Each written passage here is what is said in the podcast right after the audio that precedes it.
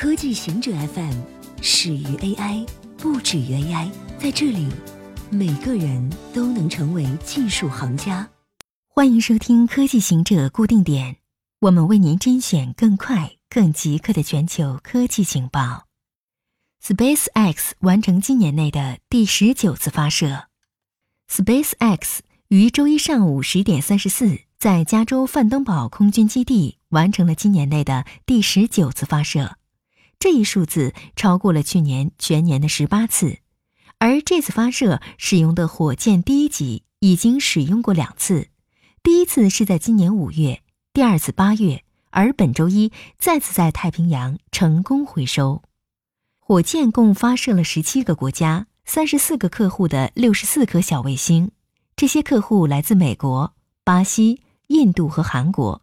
卫星的信息可浏览 NASA Spaceflight 上的介绍。SpaceX 的下一次发射是在周二，向国际空间站发射补给飞船。它还计划在月底发射第一颗 GPS 三代星。中国玩家不想要 Steam 中国。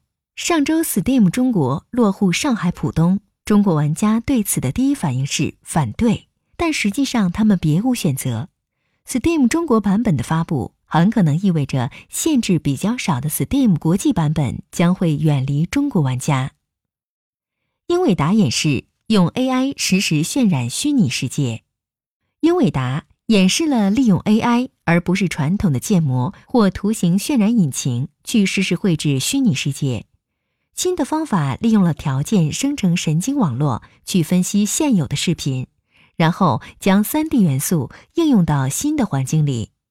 英伟达称，这项技术大大简化了 3D 虚拟世界的创造，因为通过视频训练的 AI 能自动将建筑物、汽车、树木等元素渲染到新 3D 世界里，不再需要艰苦的场景元素建模过程。